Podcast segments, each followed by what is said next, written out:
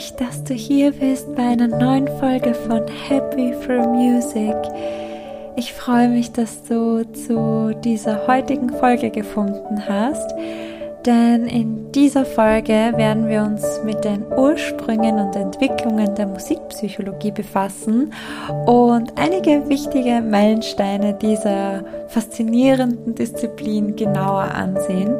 Also nehme ich dich heute mit auf eine kurze Reise in die Vergangenheit und ja, möchte dir zeigen, wie sich die Musikpsychologie im Laufe der Zeit entwickelt hat. Also, ich hoffe, du kannst heute ein wenig mehr Wissen mitnehmen und wünsche dir nun viel Freude beim Zuhören. Also, ich würde sagen, wir tauchen ein in unsere Zeitmaschine und reisen ganz, ganz weit zurück. Und zwar möchte ich mal kurz darüber erzählen, wie es überhaupt angefangen hat mit der Musikpsychologie. Und zwar die Anfänge von der Musikpsychologie lassen sich bis in die antike griechische Philosophie zurückverfolgen. Also bestimmt hast du schon mal was von Platon und Aristoteles gehört. Und zwar haben die damals bereits diskutiert über die emotionalen und intellektuellen Auswirkungen von Musik. Platon glaubte nämlich, dass Musik das Verhalten und die Moral einer Person beeinflussen könnte, während Aristoteles die musikalischen Modi mit verschiedenen emotionalen Zuständen verbunden hat.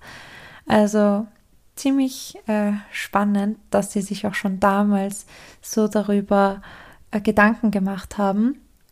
Und wenn wir jetzt weitergehen mit unserer Zeitmaschine, also in Richtung Präsenz, gehen wir mal ins Mittelalter, schauen wir uns da mal an, was da passiert ist. Und zwar, um es auch da kurz zu fassen, also ich versuche es jetzt natürlich auch so kurz wie möglich äh, zu erklären und zu erzählen. Äh, und zwar im Mittelalter spielte die Kirche eine wichtige Rolle, vor allem bei der Interpretation und Kontrolle von Musik. Und die gregorianischen Choräle wurden zum Beispiel als Mittel zur spirituellen Erhebung angesehen. Also auch als, also ja, könnte man sagen, Bindeglied oder Brücke zu äh, biblischen und geistigen Gesängen und dass man sich auch mit der Musik, mit Gott verbunden hat. Es gab jedoch auch kritische Stimmen, wie zum Beispiel die von Johannes Seconia im 14. Jahrhundert, ich hoffe, ich habe ihn richtig ausgesprochen, der in Frage stellte, ob Musik tatsächlich eine so starke Wirkung auf den Geist haben könnte. Auch kurzer Wissensfakt hier am Rande.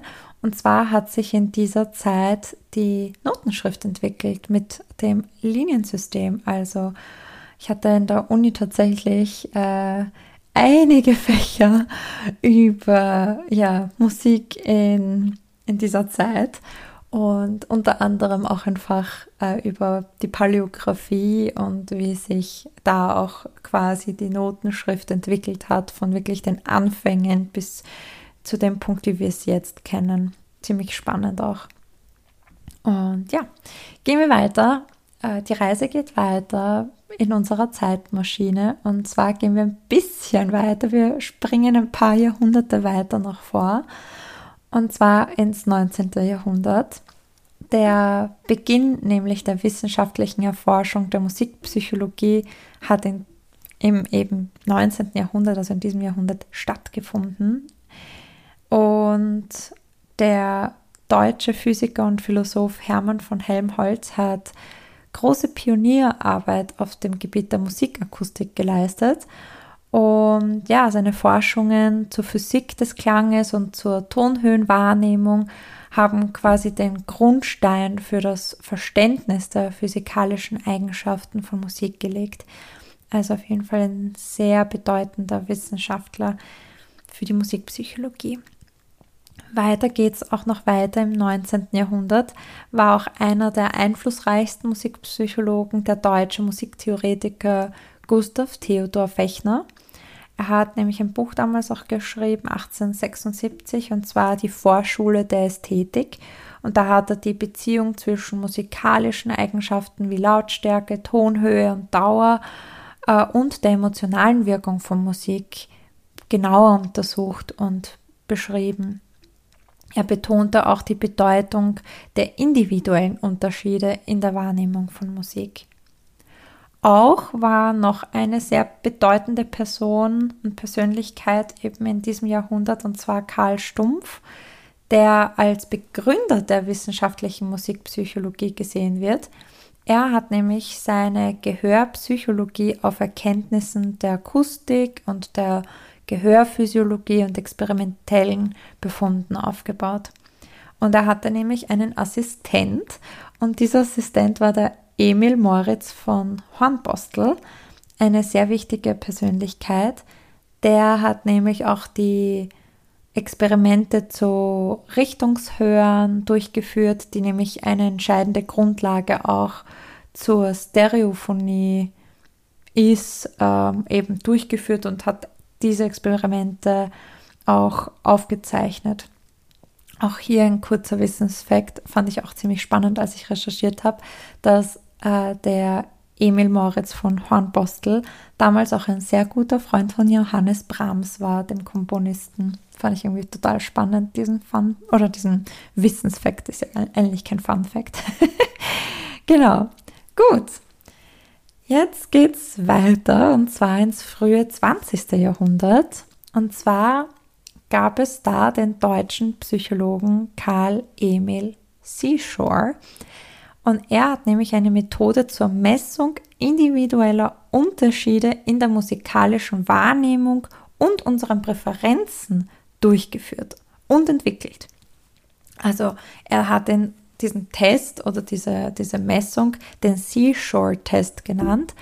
Der wurde weltweit verbreitet und hat unter anderem geholfen, dass wir ein Verständnis haben unserer musikalischen Fähigkeiten und auch unserer Vorlieben, damit wir auch viel besser verstehen können, was auch unsere Musikpräferenzen sind und wie man das einkategorisieren kann etc. Dazu wird es übrigens auch noch eine Folge geben. Ähm, ja, also ziemlich bald sogar. Und ja, in den 1940er Jahren begannen dann Musikpsychologen sich verstärkt mit der Wirkung von Musik auf unsere Emotionen und unser Wohlbefinden zu befassen. Da gab es eine Forschung von Leonard Meyer, der hat äh, vor allem zur musikalischen Ästhetik Theorien gehabt und vor allem hat er da auch einen großen Einfluss auf die spätere Entwicklung der Musikpsychologie gehabt. Und ja, in den 60er Jahren erweiterte sich das Forschungsfeld weiter und Untersuchungen zur musikalischen Wahrnehmung, zu unserem Gedächtnis und zu unserer Kognition gewannen immer mehr und immer mehr an Bedeutung. Da gab es dann auch die Forscherin Diana Deutsch, die hat zum Beispiel auditive Wahrnehmungen und Illusionen in der Musik genauer untersucht. Und dann gab es auch noch andere Wissenschaftler, die sich in dieser Zeit auch mit musikalischen Expertisen und vor allem dem Erlernen von einem Musikinstrument genauer beschäftigt haben und was da vor allem in unserem Gehirn passiert. Wir gehen weiter. Wir kommen immer näher quasi. Und ähm, ja, wir sind schon quasi in unserer Zeit angelangt. Und zwar heutzutage umfasst die Musikpsychologie nämlich eine große Palette von Forschungsgebieten, darunter die Untersuchung der neurologischen Grundlagen zu unserer oder zu der musikalischen Wahrnehmung vor allem, dann auch soziale Aspekte, vom Musik hören und auch die Anwendung von Musik in der Therapie. Also das wird vor allem jetzt genauer untersucht und ja, die Geschichte der Musikpsychologie ist einfach unglaublich prägend und ist geprägt vor allem von vielen bedeutenden Forschern und ihren Erkenntnissen und vor allem auch ihrer Arbeit, eben die sie geleistet haben über die Jahre. Vor allem, damit wir Verständnis haben und besser verstehen können, was Musik ist, wie Musik funktioniert, wie vor allem Musik auf uns wirkt.